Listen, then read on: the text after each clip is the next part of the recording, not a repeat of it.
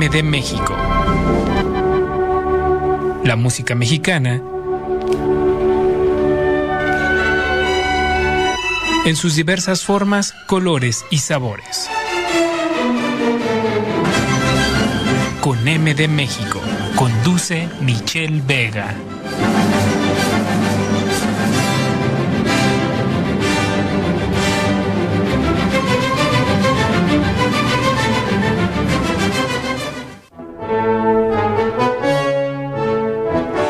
Darte la bienvenida al 94.3 de FM de Radio Universidad de Guadalajara en Ciudad Guzmán. Recordarte que puedes seguirnos en nuestras eh, redes sociales como Radio UDG Ciudad Guzmán, tanto en Facebook, en Twitter o Instagram. Nos encuentras eh, con el mismo nombre, también en nuestras redes sociales del programa con M de México, el podcast. También saludar a la gente que nos escucha a través de las plataformas eh, digitales como Spotify, Apple Podcast, Google Podcast o en cualquiera de las plataformas que escuches nuestro programa. Eh, hacerte un comentario antes de comenzar con, este programa muy especial que tenemos preparado para ti. Este es el, último programa de este, de este año eh, para las personas que nos escuchan a través de Radio Universidad para aquellas personas que nos escuchan en las plataformas digitales. Empezando 2022 tendremos un, programa, una entrevista que está eh, guardada por ahí en, nuestros archivos para que estén al pendiente.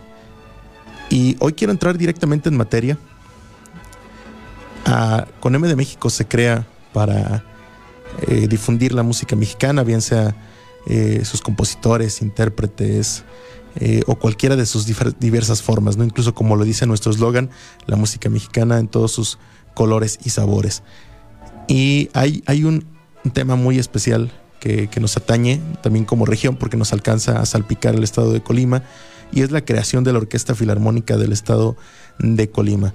Para lo cual, desde este primer bloque voy a recibir vía telefónica a mi buen amigo Virgilio Mendoza, quien es eh, guitarrista, compositor, y también encargado de este, quien se encuentra al frente de este proyecto de la Orquesta Filarmónica del Estado de Colima. Eh, ¿Qué tal Virgilio? ¿Cómo estás? Muy buenas noches. Hola, ¿qué tal Michelle? Muy bien, muchas gracias. Un saludo a ti y a todo el auditorio. Un gustazo poder acompañarlo. Bueno, primeramente, gracias por aceptar esta invitación a participar en, en Con M de México. Y muy en lo personal, bueno, creo que desde que comenzó este, este programa tenía por ahí la espinita de tenerte como invitado en algún momento y bueno, se está dando creo que a la perfección en el momento exacto. Qué buena noticia, pues sí, aquí andamos y pues emocionado para platicar un ratillo de lo que más nos gusta, ¿no? Que es la música y, qué mejor que la música mexicana. y, y mira, recordando hace, hace, no quiero decir cuántos años porque se denota la edad, pero aquellas pláticas que ya teníamos de música, creo que se va a disfrutar bastante este, esta, esta entrevista. Sí, yo estoy seguro que sí, estoy segurísimo que sí. Virgilio, primeramente vamos, vamos comenzando por eh, lo, personal. Eh, para nuestro auditorio, para la gente que nos escucha, bien sea Radio Universidad o en nuestras plataformas, eh, que pudieras platicarnos un poco de tu trayectoria. Claro que sí. Pues mira, yo comienzo mi trayectoria, como dices, del lado de la guitarra comencé mis estudios profesionales ahí en la Universidad de Colima, en Instituto Universitario de Bellas Artes, donde compartimos un poquito ahí una historia, nos conocimos ahí. Y bueno, yo comencé pues estudiando el, lo que se conoce como el bachillerato técnico en artes, con especialidad en música, en guitarra clásica, ¿no? Era como que a lo que más me, me concentraba en ese entonces, me gustaba mucho tocar guitarra y bueno, todavía toco guitarra, que ya no me dedico de manera profesional al tema, ¿no? Que fue en ese proceso de tres años eh, donde despierta en mí la eh, inquietud de lo que terminó, lo que resultó siendo mi, profesión final, ¿no? Fue la composición específicamente para películas.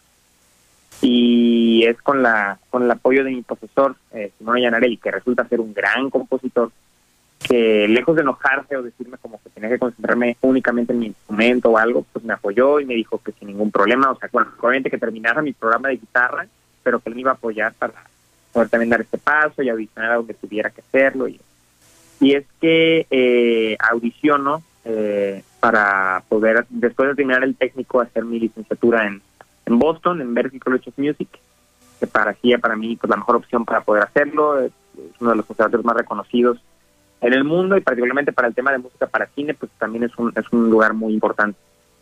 Y para mi sorpresa fui aceptado y publicado este, en el año 2016, me parece.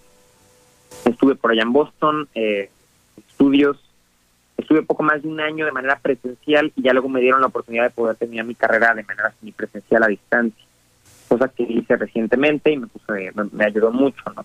Ahora, yo nunca fui un cuate demasiado abocado a la academia, se podría decir, o sea, los estudios para mí han sido algo muy importante, pero siempre he sido, me he considerado un cuate muy movido, ¿no? Me quiero mover como mucho fuera de lo que es muchas veces el círculo académico. Y en mi proceso de estudios allá en Boston, pues también ya comenzaba mi carrera como compositor para cine, empezaba a trabajar ya con unos cineastas colimenses y poco a poco empecé a darle por ese lado, ¿no? Y pues después de algunos años, que igual, este, como dices, no conviene mencionar para no delatarnos, eh, pues se han dado ya la oportunidad de trabajar en, aproximadamente 25 títulos cinematográficos, teniendo varios este, laureles importantes en ellos, como son cuatro proyectos eh, nominados al Ariel, que es el máximo reconocimiento que otorga México para el cine, varios premios de festivales nacionales, algunos de festivales internacionales, una nominación a mi música en el Festival eh, de Música de Cine de Croacia. Entonces, ha sido una aventura muy bonita la música de cine que pues yo sigo cursando. Pero el tema que nos trae acá, eh, que nos eh, trae acá es el tema de la orquesta. Y verás, mientras yo hacía esto de, música de cine y la composición, y es un mundo que me fascina, simultáneamente yo estaba fascinado con el mundo de la orquesta y la música clásica. Tú me conoces que yo siempre he adorado la música clásica a morir. La música de cine tiene que ver, pero se va un poquito hacia otro lado. Entonces, eh, yo estando en Boston, tuve la oportunidad mucho, gracias a Dios, de poder escuchar casi todos los fines de semana la Boston Symphony y a Andris Nelson, que es su director y que para mí es de los mejores directores del planeta y la orquesta también es de las mejores. Y eso me empapó mucho la cabeza de lo que era la experiencia sinfónica y el asistir al teatro y asistir a la orquesta. Y me apasionó mucho la idea de poder también desarrollarme como director. Yo en Boston también me formé como director, no concretamente en Berkeley, sino en el Conservatorio de Nueva Inglaterra, que es otra gran escuela, NEC, allá en Boston con el maestro Charles Pelt, con el maestro Frank Battisti, ahí aprendí, digamos, las herramientas básicas, concretas de dirección. Y fue acá en México que dije, bueno, quiero, quiero empezar a dirigir más. Fui a, un festival sinfónico en Tlaxcala con Rodrigo Sierra Moscayo, ahí aprendí más y pude dirigir mi primera orquesta. Y dije, ok, vamos haciendo cosas en Colima, pero ahí me cayó el balde de agua helada, de que en Colima pues no había mucho, ¿no? Realmente no, no había orquesta, no había eh, pues nada, los ensambles de, de cuerda, o sea, había eh, hay una banda de alientos del gobierno del estado, ¿no? Pero pues realmente pues no no no afrontan realmente un repertorio clásico como tal. Eh, la Universidad de Colima también tiene unos ensambles infantiles, pero pues no había tal. Y es que surge esta inquietud, ¿no? De poder este, comenzar con la orquesta, hace ya casi dos años. Y eso viene siendo como como todas las historias resumidas. Mira, recordaba estas pláticas así tan amenas contigo, un poco eh, con, bastante enérgicas, pero lo vamos a ir deteniendo un poquito porque como lo comentabas, lo que nos tiene el día de hoy es la, Orquesta Filarmónica de Colima, pero no podríamos entender la Orquesta Filarmónica de Colima sin esta historia que nos estás platicando. Entonces vamos a ir desmenuzando poco a poco, si es que me lo permites. Eh, comentabas eh, irte a Boston, bueno, enfrentarte musicalmente a un lugar con una tradición tan grande como, como lo es llegar a esta, esta meca de la música también, eh, ¿cómo afecta a tu, a tu desarrollo artístico? Porque vamos, siempre habías tenido el gusto, esto es cierto, eh, siempre habías tenido el gusto, habías tenido un poco la inquietud, pero ya encontrarte con un mundo musical completamente diferente al que era eh, Colima, ¿cómo, ¿cómo afecta ahora en tu nueva visión musical? bueno, te abre, te abre la cabeza sí o sí, se abren los oídos sí o sí, ¿no? Digo, yo la verdad sí tenía una visión un poco amplia eh, de, cómo era el panorama musical, ya había podido asistir a varios conciertos en Guadalajara o en Ciudad de México, eh, pero en los Estados Unidos el nivel a veces sí es, es otro, ¿no? Como la tradición, a ver, en Boston se estrenó el concierto de piano de Tchaikovsky, ¿no? Ahí tuvo su estreno. Este, entre otras cosas, muchas muchas obras ya del repertorio estándar fueron comisionadas por la Orquesta Sinfónica de Boston. De hecho, yo me atrevo a decir que tiene hasta la misma o más tradición que la propia Filarmónica de Nueva York, que es muy famosa, pero la verdad la Sinfónica de Boston tiene, wow, es una tradición impresionante y es, es, es, es uña y mugre con la ciudad y con Massachusetts. Es que eso es lo que más me gustó, ¿sabes? Tienen su festival Tanglewood, que es también en el verano, se van a un, al bosque ahí de, de, Massachusetts y tienen más música, pero ahora ya no es, no es traje y de traje, sino ya como en shorts y en al aire libre. La música clásica es algo es algo que forma parte de, de, Boston. Y no solo la música clásica sino que como sabes Berkeley tiene una gran tradición de jazz eh, el propio conservatorio de Nueva Inglaterra tiene una academia de jazz impresionante. Entonces el, el, el panorama musical ahí es es, es es de todos los sabores y eso pues a fin de cuentas se tiene que abrir tiene que abrir la cabeza no yo nunca he sido un cuate de filias y fobias yo nunca he sido un cuate así que piensa que eh, eh, ¿cómo se dice? Que la música clásica es superior por alguna razón, ¿no? Te digo, yo a todo, a todo me encanta, ahora que falleció Vicente, que Dios lo tenga en su gloria, don Vicente Fernández, a la música ranchera a mí me mueve, y más estando en el extranjero, la escuchaba todos los días. Este, sin embargo, a mí me encanta Sostakovich, me encanta Stravinsky, me encanta, o sea, nunca he pensado que una es por la otra, ¿no? Y lamentablemente en México a veces sí la música clásica tiene estos eh, estos, este, ¿cómo te explico? Rituales medio tradicionales y sí tiende a segregar a veces. Una visión muy tradicionalista. Sí, sí, totalmente. Y en otras partes del mundo, no. En otras partes del mundo le pierden el miedo a todo. Les fascina lo folclórico. O sea, no te vayas lejos, en Europa les encanta meter cosas folclóricas, este, pues de todos lados, ¿no? Hasta la Orquesta Simón Bolívar, que ha ido a, allá al Royal Albert Hall en Londres, y tocan este, alma llanera y la gente se vuelve loca. Correcto. Y muchas veces aquí en México hay gente que sí tiende a ser un poquito, pues snob, ¿no? Como dices, ay, no, es que si no es Mahler, eh, bueno, no funciona. o Mahler solamente es para la gente de un nivel, ¿no? A la gente dale, dale lo que te pidan. Y yo siempre he creído que eso no. Y estando en Boston, se me comprobó. Me di cuenta que, que se puede hacer de todo y, y eso no hace otra cosa más que nutrir. Nutrir a la ciudad y nutrir a la gente. Entonces, puro, puro, pura buena vibra. Perfecto, vamos a continuar hablando un poco ahora de la, de la música en el cine, pero eh, nos vamos al primer corte de nuestro programa, regresamos, continuamos con Virgilio Mendoza. La música mexicana se escribe con M de México. Regresamos.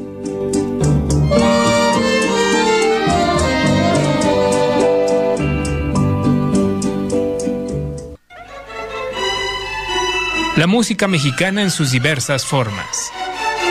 Con M de México. Continuamos.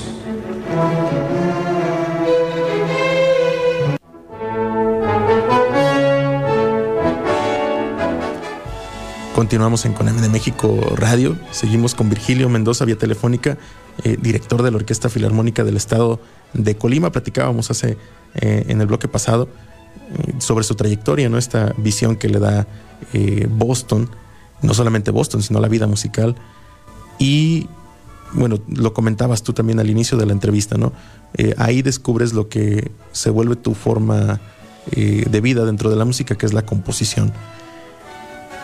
Así es, o sea, bueno, yo, yo de hecho ahí, primero pues aplico, ¿no? Como compositor. El proceso de audición de, de Berkeley es, es, es interesante, lo que pasa es que pues audicionan miles de personas de todo el mundo. De hecho, hacen audiciones en la Ciudad de México, eh, en las grandes capitales. Pues. y acá en, México es en la Ciudad de México. Entonces tuve que ir a la Ciudad de México y como compositor concretamente no hay audiciones como que, no es como que presentas un portafolio.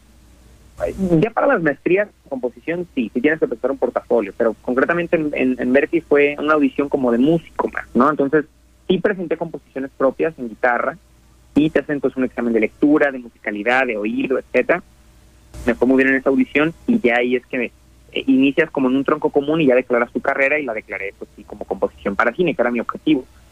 Eh, y fue estando allá que yo ya empiezo a componer, aparte de todo el tema escolar, pues ya con, con cineastas acá colimenses que a la distancia hicimos muy buenos proyectos y resultaron muchos premiados. Y, pero te digo, fue muy padre porque era esta dualidad, ¿no? Mientras yo estaba en el tema de música de cine, grabación, producción, que es un tema que a mí me apasiona, eh, eh, es bien curioso porque lo tradicional de la música clásica, digamos, la orquesta, el, el, teatro, todo eso también me, encanta, ¿no? Entonces, era llevar las dos cosas. Y así la, la he ido llevando, o sea, las dos cosas. ¿Has, podido mezclar estas dos, has podido mezclar estos dos mundos en tu música? Sí, sí, bueno, de hecho, por ejemplo, mi obra sinfónica, que ahora en, nuestro concierto del 11 pudimos presentar una de mis obras para orquesta, que es Fantasía sobre Shedrick, que es una fantasía eh, para orquesta, de siete minutos aproximadamente sobre Shedrick, que es la, el famoso cántico navideño que conocen como Karl of the Bell, ¿no? El pam, para, pam, pam, realmente se llama Shedrick y es ucraniano. Pues siempre tiene esos tintes así medio pues, cinemáticos, ¿no? Porque pues mi, lenguaje es muy así, de hecho siempre me lo dicen y a mí, digo, se me hace muy normal. Pero también pudimos musicalizar eh, eh, Jurassic Park, ¿no? En el concierto, con escenas de la película y con el score original del gran John Williams, y eso a la gente le voló la cabeza. Eso son cosas que, bueno, yo disfruto y la gente disfruta, y es que la música de cine y la orquesta pues van de la mano, ¿no? Correcto. Y, este, y pues eso, ¿no? Boston te da esa perspectiva. De hecho, John Williams se la vive en, en, en Tanglewood. Siempre que hacen este festival, él va y presentan sus bandas sonoras. Y tienen los Boston Pop, ¿no? Que esta cosa también en el verano, que la orquesta como que descansa. Se arma esta orquesta como más relajada y hacen conciertos de rock, con orquesta, de todo. Ya obviamente en la temporada, que son 25 semanas de conciertos, es una cosa impresionante pues sí se montan un repertorio titánico, ¿no? Desde sinfonías de Mahler hasta ciclos completos de Beethoven, etcétera. Pero saben balancearlo todo. O eso es lo que yo creo que es lo ideal, poder balancear lo popular, lo de cine, lo de música clásica, todo está balanceado ahí. Correcto. Ahora, hablando un poco del tema de la tradición, y ah, lo decías tú también al inicio, ¿no? El gusto por la música en ti es, general. Eh, México tiene una tradición musical en, cuestión de cine, en la época de oro del cine mexicano, una tradición musical de maravilla, ¿no? Vemos a grandes compositores musicalizando eh, películas del cine, del cine de oro. Pero llega un momento en el cual se pierde esa tradición y al igual que el cine se va en decadencia, la música también se va en decadencia. Eh, el cine como tal, eh, si lo vemos de una manera, el cine popular o el cine como negocio sigue estancado, quizás un poco en la baja calidad pero hay cine independiente o hay, hay películas que se están realizando con una excelente calidad, producciones en las cuales has tenido participación. Pero, ¿qué crees que le hace falta a la música como tal para volver a tener este resurgir y, acercarnos, a, acercarnos a una nueva época de oro de la música mexicana, eh, no solamente de, conciertos, sino también, como lo comentabas ahorita, música incidental o música para películas? ¿Qué, qué crees que hace falta? Es muy buena pregunta. Es que mira, sí, o sea, eh, grandes scores mexicanos sí hay. Nomás mencionar redes, ¿no? De, Gran Revueltas. Y por supuesto también La Noche de los Mayas. De los Mayas, correcto. También pues, una banda sonora. Y esto es pues muy antiguo, ¿no? ¿Qué pasa con el cine? Lo que pasa es que es un tema curioso porque, digamos, volver a esas épocas de oro orquestales yo no creo que pase, principalmente porque pues el cine es, un arte que ha venido evolucionando pues muy en su lenguaje. No es un arte nuevo. Si nos ponemos como a darle perspectiva histórica, pues tiene 100 años, poco más de 100 años, ¿no? Desde que los hermanos Lumière inventaron todo este este arte de, imágenes que se mueven, ¿no? Y, menos de 100 años de que tenemos sonido. O sea, es un arte reciente. La ópera, por otro lado, pues, tiene casi más de 400 años, ¿no? Obviamente el cine al inicio, como cualquier arte que nace, pues emulaba mucho las cosas de otros, ¿no? O sea, las, primeras bandas sonoras pues suenan mucho como a obras orquestales o como a eh, obras de ópera, ¿no? Como aberturas, como a música incidental de ópera, así suenan los scores más viejos, ¿no? Pero el tema, como te digo, es que ha ido evolucionando el cine, el lenguaje musical también ha cambiado mucho. Ahora te puedo decir que pues hay de todo en la música de cine. Hay compositores brillantes, muy tradicionales, como lo es Alexander Desplat, ¿no? que ganó el Oscar en varias ocasiones, sus scores sí utilizan mucho a la orquesta, sí utilizan mucho la notación musical. Este Dario Marianelli, otro compositor italiano brillante también, que su, su lenguaje es muy, digamos, tradicional, entre comillas. Pero por otro lado, también hay mucha experimentación ya en la música para cine. Muchos compositores utilizan elementos electrónicos, el propio Hans Zimmer, ¿no? Es un maestro de, del uso de los sintetizadores, del uso del audio, ¿no? Como, como expresión creativa. Entonces, eso es un mundo que hace cuenta que abres el multiverso, ¿no? O sea, de, nomás tener como la, las notas, los instrumentos de la orquesta. Ahora tienes eso y aparte un buen de cosas más, ¿no? Entonces, sí hay cosas bien interesantes en la música de cine y hay compositores mexicanos que hacen cosas bien interesantes, de Hey Bloom y este Andrés Sánchez y el propio Alejandro Caro, que es mi colega y le mando un saludo.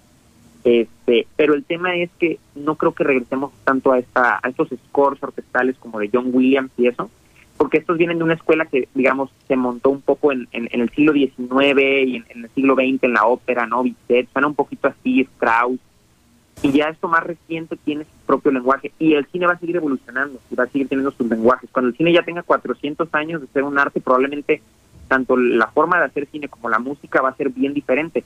Es como cuando escuchas una ópera de Händel, y luego escuchas la Bohème. Sí, es totalmente diferente. Las dos son óperas eh, pero pues no se parecen nada. O sea, las óperas barrocas se emulan más como la declamación griega, ¿no? Tienen esta onda como más antigua, ¿no? Y, pueden ser temáticas similares, temáticas similares, pero completamente en un lenguaje diferente. Exacto, sí, exacto. Y por ejemplo, ya el lenguaje de Puccini, el lenguaje de, por ejemplo, de un De Verdi o Wagner, ni se diga, ya es otra cosa, ¿no? Ambas son óperas, pero evolucionaron, digamos, ¿no?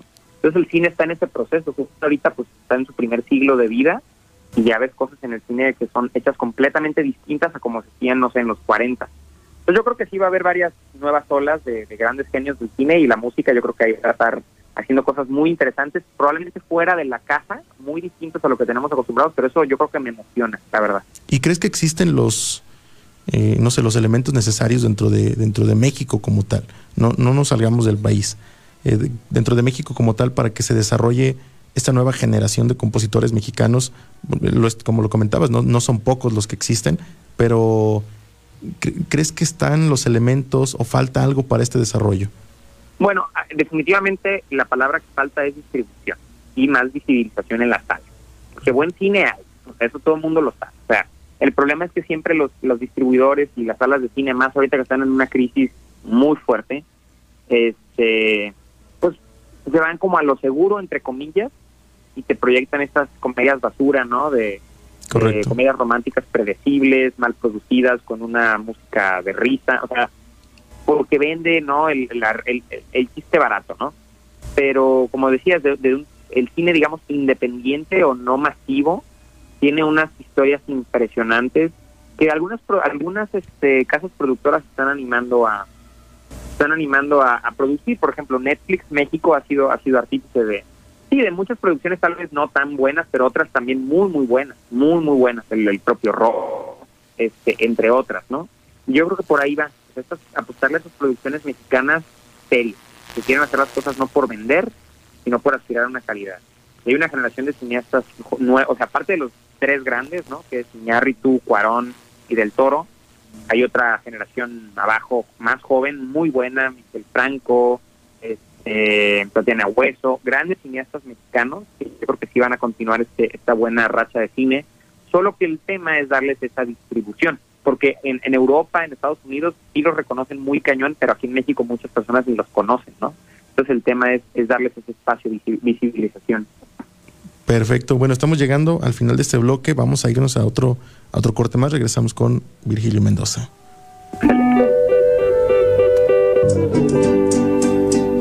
La música mexicana se escribe con M de México. Regresamos.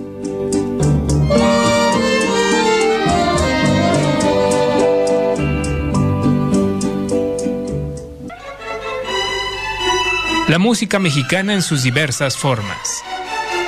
Con M de México. Continuamos.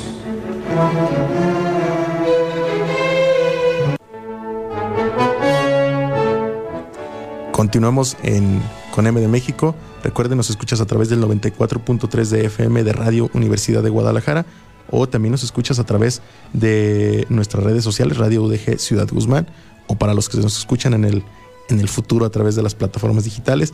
También eh, saludarles, comentarles que continuamos con Virgilio Mendoza, compositor y director de la Orquesta Filarmónica del Estado de Colima. También te anunciaba al inicio como guitarrista, pero bueno, así te, te conocí yo como un excelente guitarrista. De hecho, debo confesar que fue la persona que me hizo apreciar el repertorio de guitarra. Yo lo veía muy por debajo del hombro, pero encontré cosas maravillosas gracias a Virgilio. Sí, fíjate cómo son las cosas, ¿no? Yo era así como que el defensor y obviamente pues sigo apreciándolo muchísimo y, toco. O sea, yo de hecho para muchas bandas sonoras uso la guitarra y me atrevo a decir que esa formación y ese timbre que puedo dar en la guitarra clásica porque tuve la formación me ayuda mucho porque eh, es un elemento que uso muchísimo en las bandas sonoras que compongo y a los directores les encanta, ¿no? Los arpegios, estas ondas medio hipnóticas que se pueden hacer con la guitarra.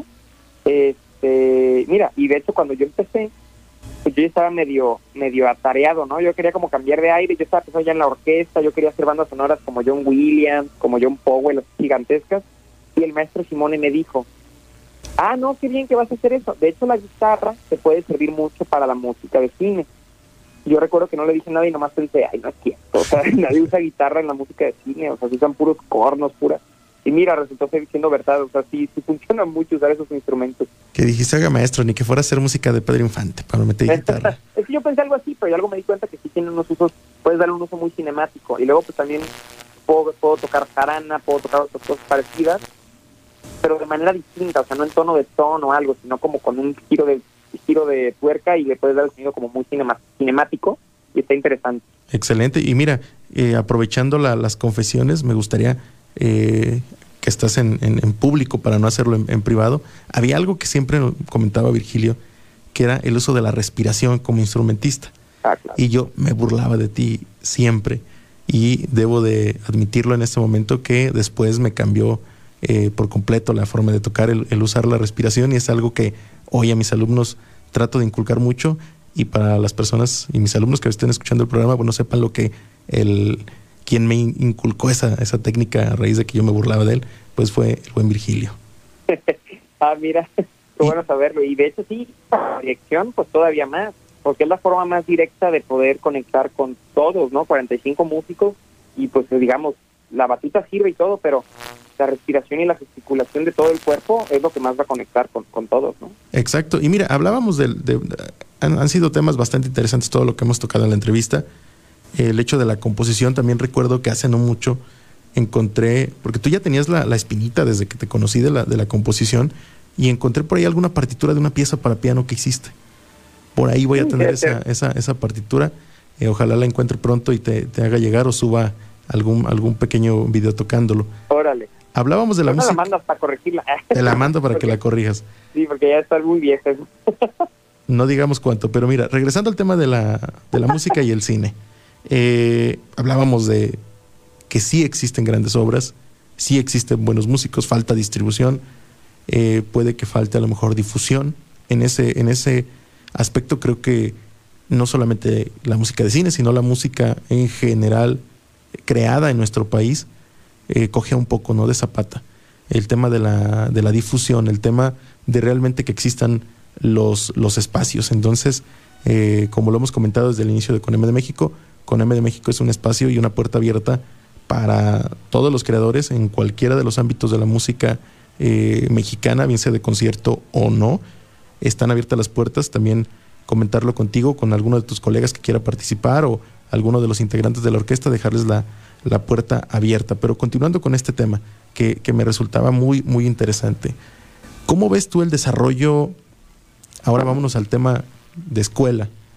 Eh, sé que no, como lo comentabas, no eres muy adepto de solamente el desarrollo académico, pero ¿cómo ves este desarrollo que existe dentro de la academia en el aspecto de composición? Porque de por sí es muy poco, lo, muy pocas escuelas las que tienen como tal una carrera de composición, pero aquellas que lo tienen, ¿crees que es realmente lo suficiente o lo necesario para enfrentarte a, este mundo tan grande que es la composición musical? Pues sí, no, depende del enfoque que le des. Mira, la composición es algo bien raro, como pues ahora sí que es un arte creativo, es como como la escritura o como pues la pintura, ¿no? El arte plástico. Hay hay cuestiones técnicas cuestiones creativas. Ambas, ambas coexisten, ¿no? Las cuestiones técnicas sí se pueden enseñar de una manera concreta. hay maneras buenas y maneras malas. Eso yo creo que es donde más tiene que trabajar en el tema. ¿A qué voy con esto? Por ejemplo, obviamente la armonía, la teoría musical, este, la orquestación, que es también una clase que muchas veces no se le da mucha importancia. Yo, yo empezaría a enseñar orquestación e instrumentación desde el desde el inicio, que la gente sepa cómo funcionan los instrumentos, porque hay que ni, le, ni siquiera tiene idea. Este, son cosas, digamos, tangibles y, concretas. El análisis de las formas, ¿no? Si es bueno hacer un ejercicio que digas, bueno, vamos a hacer una cosa en, forma sonata, ¿no? Para entender bien cómo funciona, cómo Mozart hacía sus sonatas, cómo Beethoven hacía sus sinfonías. Te abre mucho la cabeza eso de cómo funciona todo, ¿no? Ahora, de eso a forjarse como un compositor, hay un gran trago, o sea, es un gran trago. Porque a fin de cuentas, todo se resume en desarrollar tu voz, desarrollar tu personalidad creativa. Y eso inevitablemente tiene que ver con romper un poco con lo que te han enseñado. Es como un balance. O sea, no puedes obviamente echar a la basura lo que te han enseñado, ya que es fundamental para formarte como, como artista serio. Pero al mismo tiempo no te puedes solamente agarrar de tu formación académica para decir, sí, ya soy compositor, pasé con 10 mi clase. eso, ¿me explico? No. Eh, creo que a veces, muchas veces, eh, la academia peca de, formar a los chicos y chicas con esa mentalidad, ¿no? De, de armar su portafolio, de, de, de, solamente estar como pensando en, en, lo que te piden para la maestría. Y, ok, sí está bien, pero la gente escucha tu música, la gente conoce tu trabajo, eh, has impactado a alguien con tu trabajo, o sea, y eso es muy real, porque a fin de cuentas somos, antes que cualquier otra cosa, pues artistas, ¿no? Y el arte pues tiene que tener una conexión con el público. Entonces, eh, te digo, es una pregunta difícil, porque a fin de cuentas sí hay cosas que la academia te tiene que dar y, son completamente tangibles, medibles, como te dije estos ejemplos, ¿no? La formación de teoría, la formación de... Pero eso no te va a hacer un compositor. Eh, el, tema de la composición realmente sí va un poquito, este, depende mucho de cada personalidad, depende mucho de cada persona. Este, los maestros ayudan también, pero también es a veces un, camino, un caminito que tiene que recorrer uno solo, descubrirse mucho a sí mismo distinto a veces al instrumento, ¿no? Que sí tienes que ir siempre de la mano de tu maestro y es como una cosa, una disciplina física, ¿no?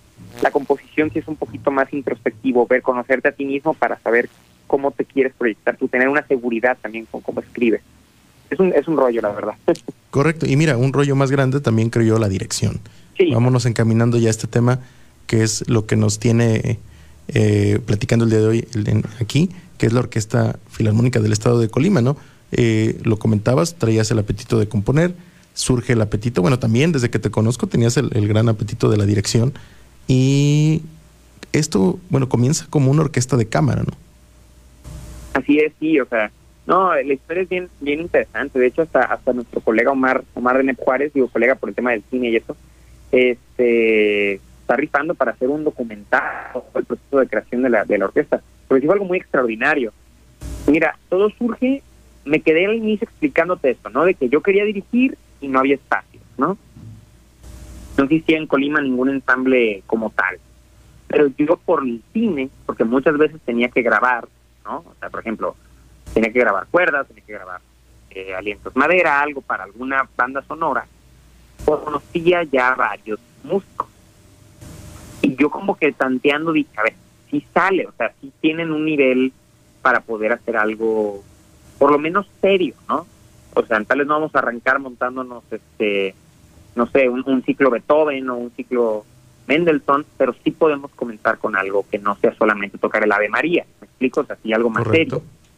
Entonces empecé a buscar, ahora sí que como Nick Fury en Los Vengadores, este, uno por uno, así, o sea, este perfil funciona, este perfil funciona, y empecé a oigan, es que miren, porque estoy pensando a ver si hacemos una orquesta, cómo ven si nos juntamos, y este, pues miren, este, podemos este, armar algo chido y presentarlo a las autoridades. La neta al inicio era nomás como, pues vamos juntándonos a tocar. O sea, yo neta no, no pensé que fuera a ir escalando tan positivamente. Junté un grupo de alrededor de 15 personas. Que fue el grupo inicial que, formó que formó la orquesta de Cámara Colimense. ¿Hace cuánto? Hace dos años. Dos años, ok. Entonces nos juntamos. Eh, con el secretario de Cultura en ese entonces le presenté el proyecto eh, le resultó interesante, nos dio un espacio eh, de ensayo en la Casa de la Cultura, que bueno, la verdad no era el más adecuado para poder comenzar a trabajar, pero bueno, era, era algo. Y lo interesante es que el primer ensayo fue, fue positivo. Obviamente la orquesta, pues no, pero pues, no sonó. Imagínate, es una orquesta que se ensambla de gente que se conoce pero nunca ha tocado junta en un estado que nunca ha habido orquesta. ¿no? Entonces te imaginarás un poquito que está un poquito tullido el sonido. Este, pero la, la sensación fue muy positiva y más gente se empezó a sumar. Entonces de la nada de 15 subimos a 20 y después de 20 pues subimos a 25. Todo esto en medio de la pandemia. O sea, iniciamos en, antes de que iniciara la pandemia.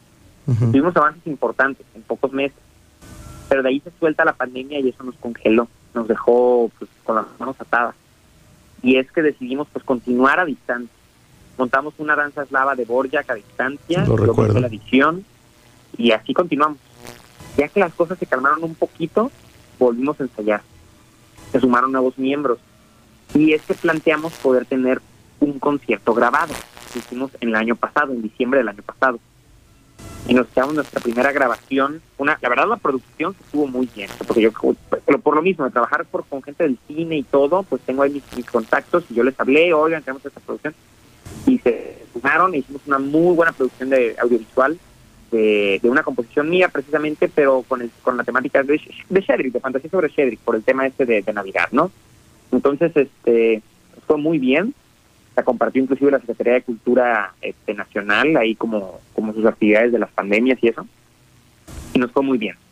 Pero de diciembre acá, pues también fue un periodo de, eh, de segundas olas, terceras olas, de vernos para ensayar, queríamos ya poder tener nuestra presentación con público en agosto, se vino la tercera ola, de tener reuniones, de ver cómo le vamos a hacer, cuánto dinero podemos sacar de este lado, tuvimos una rifa, o sea, todo, Michelle, en serio salió de el pueblo organizándose, o sea, la gente, los músicos organizando. Antes, antes de continuar con eso, para no, para, para no cortarlo más adelante, nos vamos al último corte ah, y regresamos para terminar porque está muy interesante esta historia.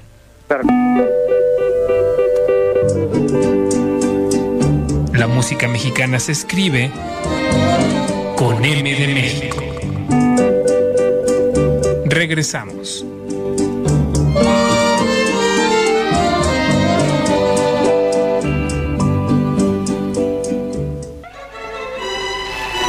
La música mexicana en sus diversas formas. Con M de México. Continuamos.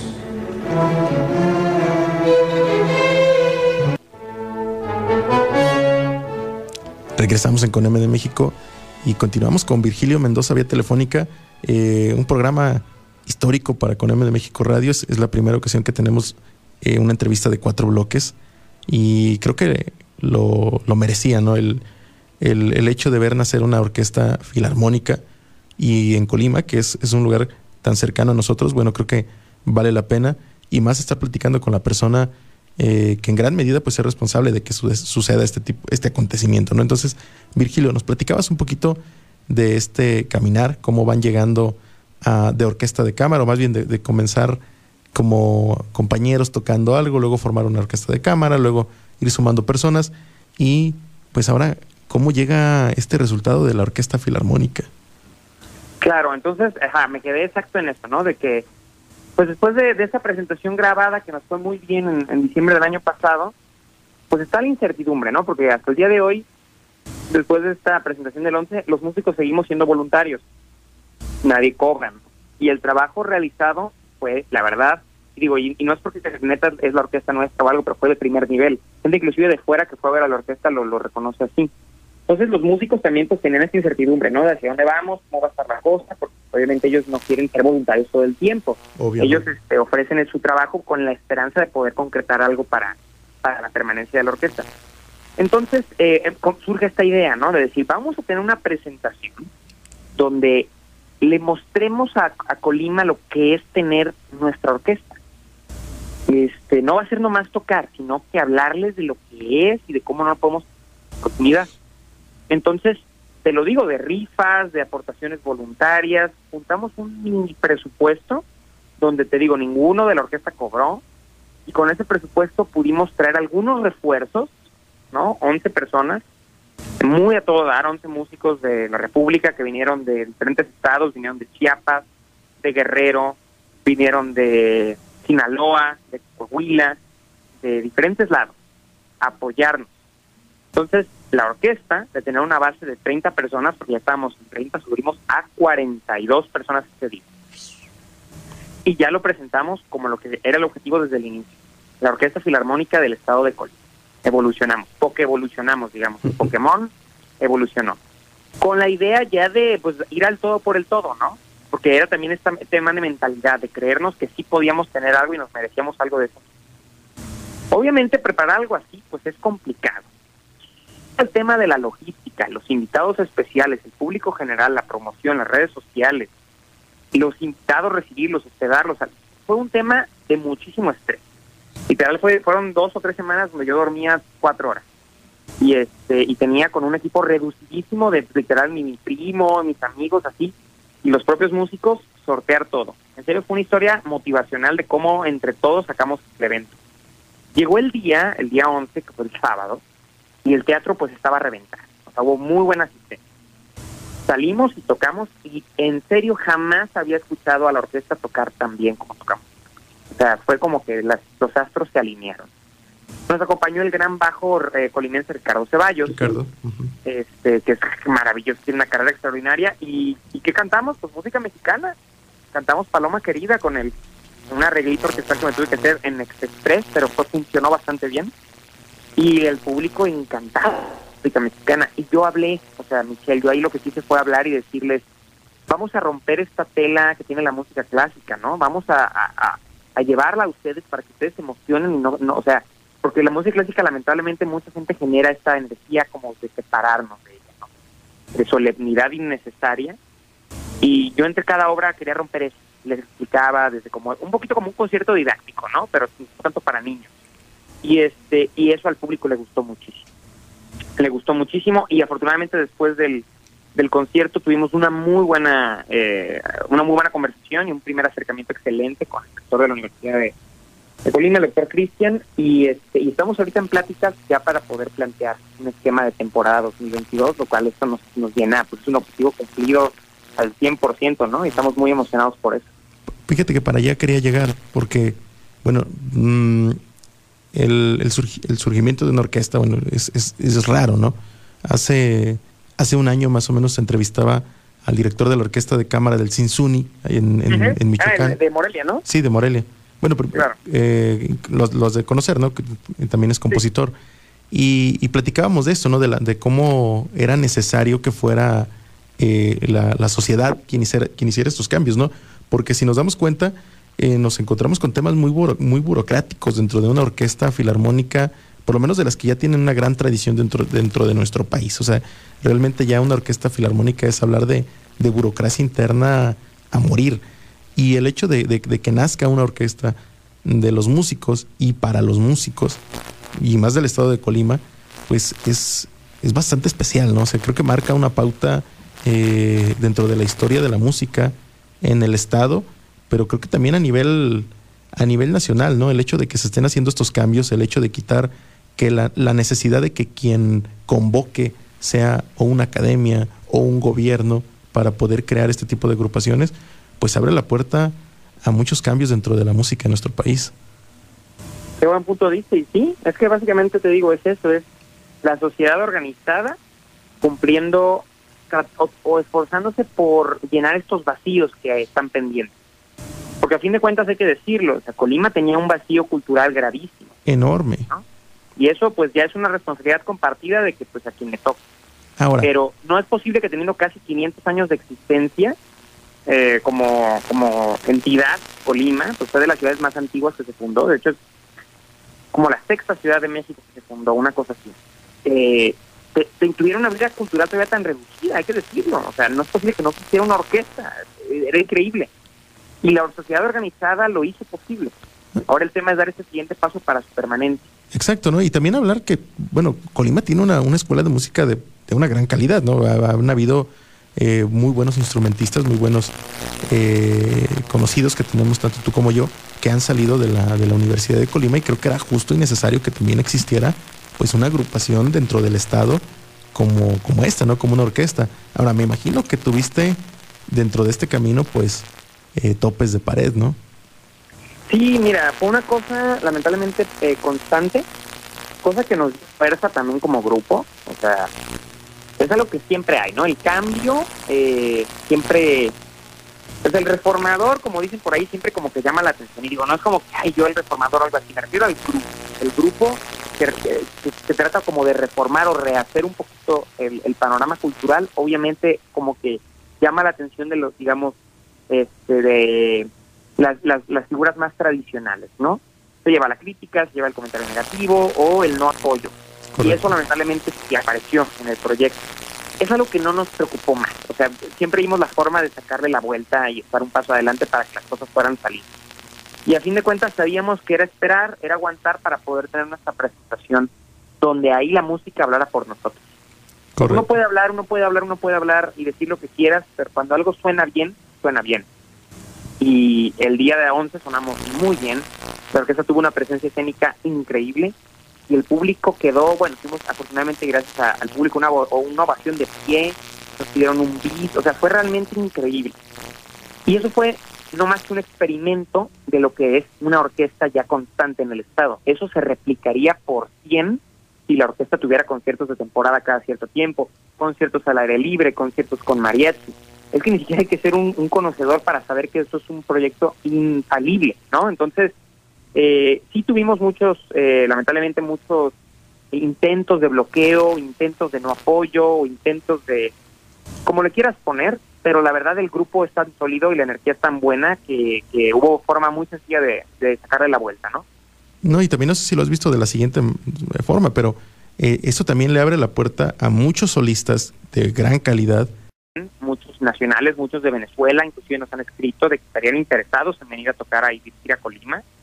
Es un proyecto que en lo nacional ya ha llamado la atención eh, de varios colegas, ¿no? Y esto es todavía 100% independiente este, ya cobijados por una institución seria como es la Universidad de Colima o el gobierno del estado de Colima o ambos, o un esquema ya como digamos más institucional, eh, realmente es exponencial lo que podría producir la orquesta y podría realmente posicionar a Colima a nivel nacional, es lo que siempre nos ha faltado. Exacto. O sea, Colima tiene una tradición histórica importantísima, pero mucha gente en la República no lo conoce. Tal es porque nos falta ese atrevernos a proyectar bien lo que somos. Y la orquesta puede ayudar a esto. Aparte está el ballet de la Universidad de Colima, que es la verdad un orgullo para todos. Y combinar el ballet folclórico con la orquesta, yo creo que es una fórmula para el éxito. Sí, sería una maravilla. Eh, ¿Dónde puede conocer eh, el público de CONEME de México? Obviamente vamos a compartir en, la, en nuestra página, en las redes, y recuerden, las redes es con M de México el podcast o mis redes personales, Michelle Vega Piano, eh, donde pueden eh, ver más del trabajo de la, Orquesta Filarmónica o también de tu trabajo personal. Si nos compartieras, ya estamos acercándonos al final. Eh, si nos compartes tus redes sociales y de la orquesta. Claro, ahí está. Miren, la orquesta está bien fácil, es en Facebook, Orquesta Filarmónica del Estado de Colima, ok. Así estamos, Orquesta Filarmónica del Estado de Colima. En Instagram, Filarmónica Colima, ok. Y en, en YouTube, este, bueno, ahorita teníamos el canal antiguo, que es lo de Orquesta de Cámara Colimense, pero actualizaremos cada Orquesta Filarmónica del Estado de Colima.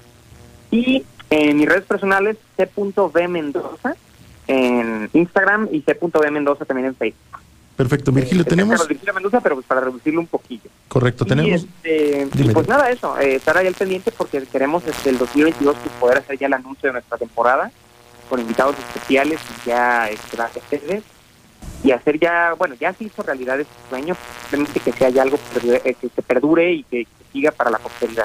Perfecto, estaremos al pendiente y adelantar, tendremos otro programa más con, con la Orquesta Filarmónica de Colima, pero tengo muy pocos segundos, Virgilio, para terminar, agradecerte eh, por, por aceptar tu participación. Una pregunta muy rápida, la respuesta solamente, es la respuesta, es la pregunta del programa. Si hubieras podido conocer a un compositor de música mexicana, ¿a quién te hubiera gustado conocer? Yo creo que José Alfredo Jiménez. Ya somos dos. Con eso me despido. Muchas gracias, Virgilio. Que tengas una excelente noche. Muchas gracias. Hasta luego. Perfecto. Esto fue